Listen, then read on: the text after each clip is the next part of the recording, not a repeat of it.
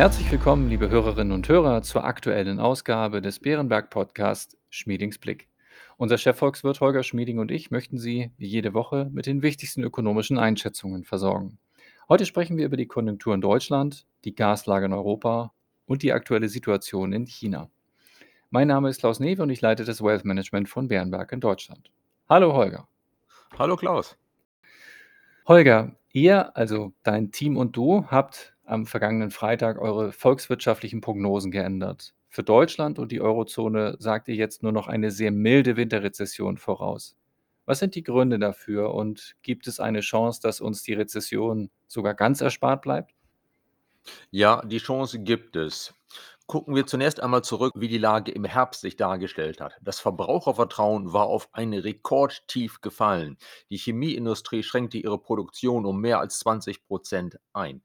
Deshalb hatten wir einen Rückgang der Wirtschaftsleistung erwartet. Ende 2022, also eine Rezession.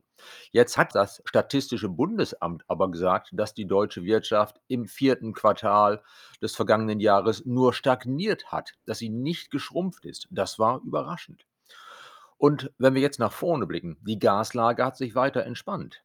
In den vergangenen Monaten hat sich das Geschäftsklima etwas aufgehellt. Und auch die Verbraucher sind nicht mehr ganz so pessimistisch gestimmt, wie sie es vor einigen Monaten waren. Deshalb zeichnet sich auch für den Beginn des Jahres 2023 kein Einbruch der Wirtschaftsleistung ab. Also höchstens eine milde Winterrezession mit einer guten Chance, dass uns in Deutschland und der Eurozone die Rezession sogar erspart bleibt. Unsere Prognose für Deutschland ist jetzt für das Wirtschaftswachstum in diesem Jahr Nullwachstum statt, wie wir vorher gesagt hatten, ein Rückgang um 0,4 Prozent. Für die Eurozone erwarten wir jetzt für 2023 ein Wachstum von 0,3 Prozent statt eines Rückgangs von 0,2 Prozent. Und für das Jahr 2024 dann ein Wachstum in Deutschland und Europa von etwa 1,5 Prozent. Ein Wachstum, das bereits im Sommer 2023 beginnen dürfte. Das sind ja durchaus erfreuliche Nachrichten. Was heißt das für Inflation und Zinsen? Nun, Rezessionen dämpfen die Nachfrage, sie mindern Preisüberwälzungsspielräume. Aber da unsere Inflation ja überwiegend durch Energie- und Nahrungsmittelpreise getrieben ist, dürfte dieser Effekt nicht allzu groß sein.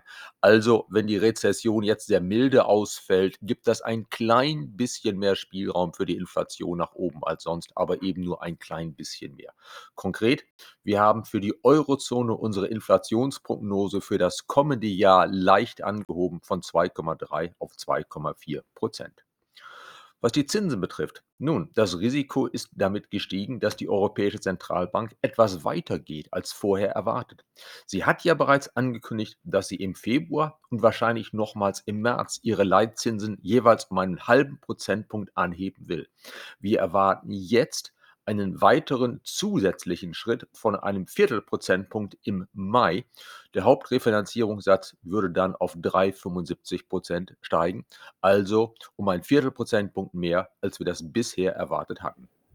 Wie du schon erwähnt hast, ist der wohl wichtigste Grund für den besseren Ausblick, dass sich die Lage am Gasmarkt weiter entspannt hat. Etwas konkreter, wie sieht es dort aus? Wie voll sind die Speicher und sparen wir genug Gas oder liegt es vor allem am milden Wetter? Die Nachrichtenlage ist tatsächlich recht erfreulich. Die Gasspeicher in der Europäischen Union sind jetzt zu 81 Prozent gefüllt, in Deutschland sogar zu 90 Prozent, obwohl wir ja schon mehr als 40 Prozent der Heizsaison hinter uns haben. Diese hohen Speicherstände sind ungewöhnlich für diese Jahreszeit. Für die Europäische Union wäre zum 16. Januar 63,5 Prozent üblich statt 81 Prozent. Wir sind also derzeit 17,5 Prozentpunkte höher als normal. Das milde Wetter in der zweiten Hälfte Dezember und in der ersten Hälfte Januar hat sicher erheblich geholfen. Aber noch wichtiger ist, wir sparen Gas. Die Deutsche Bundesnetzagentur versucht, diesen Temperatureffekt herauszurechnen beim Gasverbrauch. Und laut Bundesnetzagentur hat Deutschland in der letzten Woche des alten Jahres und der ersten Woche des neuen Jahres sogar temperaturbereinigt um 25 Prozent weniger Gas verbraucht als im Durchschnitt der Jahre 2018 bis 2021 wir sparen. Das Risiko eines Gasmangels ist also für diesen Winter wohl endgültig vorbei. Aber wie sieht es für den Winter 2023-2024 aus? Auch für den Winter 2023/24 bin ich optimistisch. Diesen Winter, den jetzigen, werden wir voraussichtlich mit mehr Gas in den Speichern beenden als den Winter vor einem Jahr. Wenn das so ist, und danach sieht es sehr aus, müssen wir im kommenden Sommer weniger kaufen, um uns für den Winter danach zu rüsten. Zudem setze ich darauf, dass unsere Handwerker und Ingenieure weitere Möglichkeiten finden werden, Gas zu sparen. Das Umrüsten auf mehr Energieeffizienz oder auf andere Energiequellen dauert ja Zeit. Also nochmal zwölf Monate und wir werden wahrscheinlich mehr sparen können. Deshalb halte ich einen Gasmangel im Winter 2023, 2024 für unwahrscheinlich. Man kann auch sagen, Putin hat diesen Teil seines Wirtschaftskrieges gegen Europa wohl klar verloren. Auch der Großhandelspreis für Gas ist seit einigen Wochen kräftig gesunken. Anfang des Monats fiel er zum ersten Mal seit Februar 2022 unter die Marke von 70 Euro pro Megawattstunde.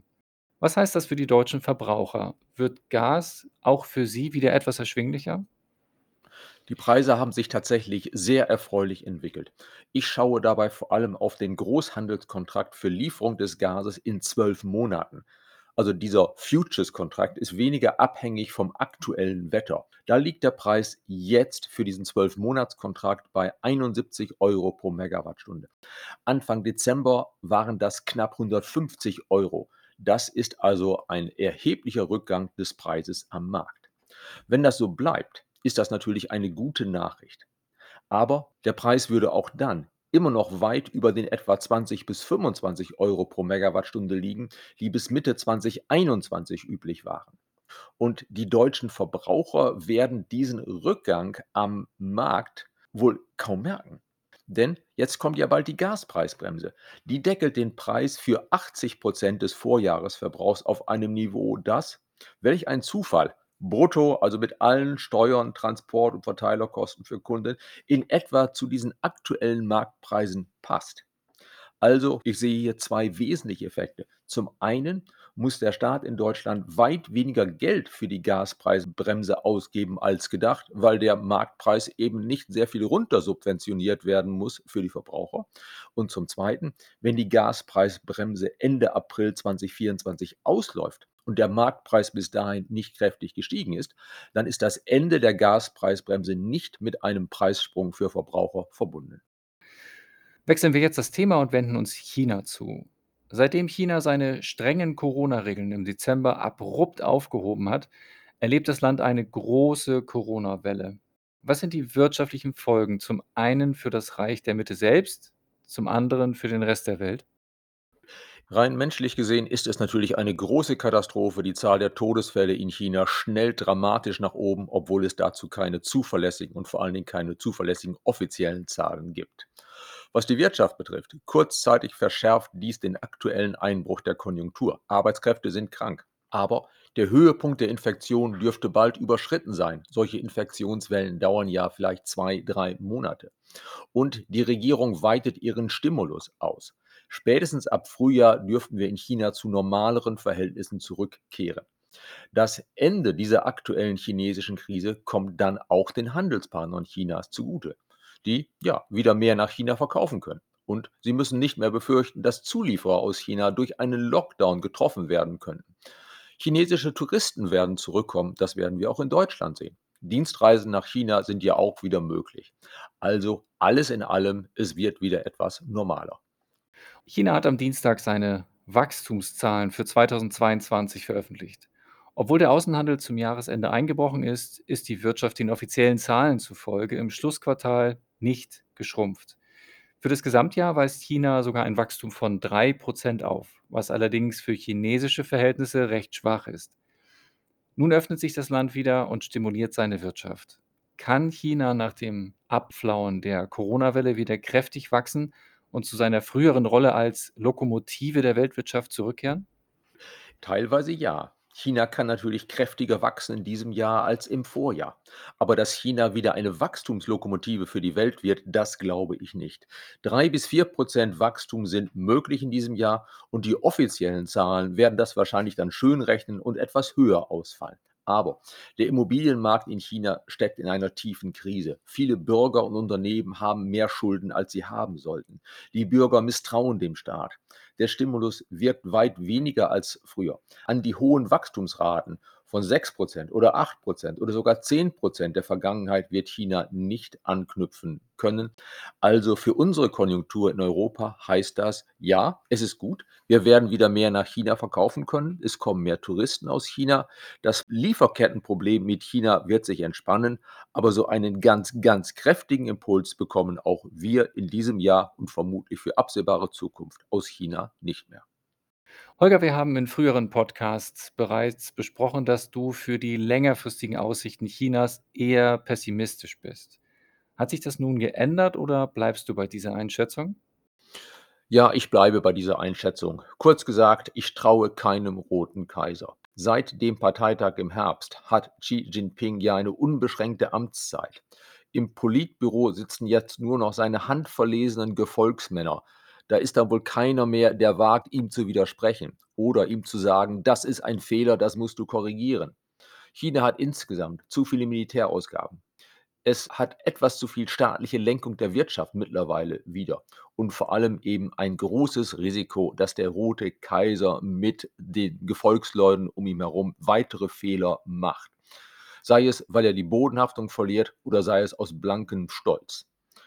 Das hatte er ja bereits durch das viel zu lange Festhalten an der Null-Covid-Politik gezeigt. Beispielsweise durch die Weigerung auch, den BioNTech-Impfstoff zuzulassen und in China zu produzieren. Dieser Stolz kommt derzeit China teuer zu stehen. Also ich befürchte, dass in China die wirtschaftspolitischen Fehler sich häufen werden und dass das dazu beiträgt, dass auf Dauer China unter seinem Potenzial bleibt und dass nicht abzusehen ist, dass China einstmals die Wirtschaftsmacht Nummer eins der Welt werden wird. Die USA dürften auf absehbare Zeit vorne bleiben, also zumindest solange Xi Jinping und seine Politik in China regieren. Wir kommen zum Ende der heutigen Ausgabe. Holger, ich danke dir für deine Einschätzungen. Gerne, Klaus. In der kommenden Woche werden wir uns näher mit der Frage beschäftigen, wie sich die Lage in den großen Wirtschaftsregionen der entwickelten Welt, den USA, der Eurozone, Japan und Großbritannien unterscheidet oder ähnelt und was für Schlüsse wir daraus für den Ausblick sowie die Wechselkurse ziehen können. Damit verabschieden wir uns von Ihnen, liebe Hörerinnen und Hörer. Vielen Dank für Ihr Interesse. Wir hoffen, es hat Ihnen gefallen.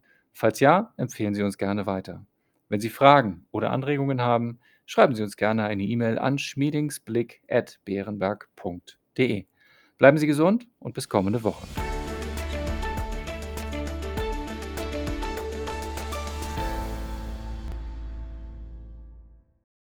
Wichtige Hinweise. Bei dieser Information handelt es sich um eine Marketingmitteilung. Diese soll Ihnen Gelegenheit geben, sich selbst ein Bild über eine Anlagemöglichkeit zu machen. Wir weisen ausdrücklich darauf hin, dass diese Information keine individuelle Anlageberatung, keine Anlageempfehlung und keine Anlagestrategieempfehlung darstellt. Frühere Wertentwicklungen sind kein verlässlicher Indikator für die künftige Wertentwicklung.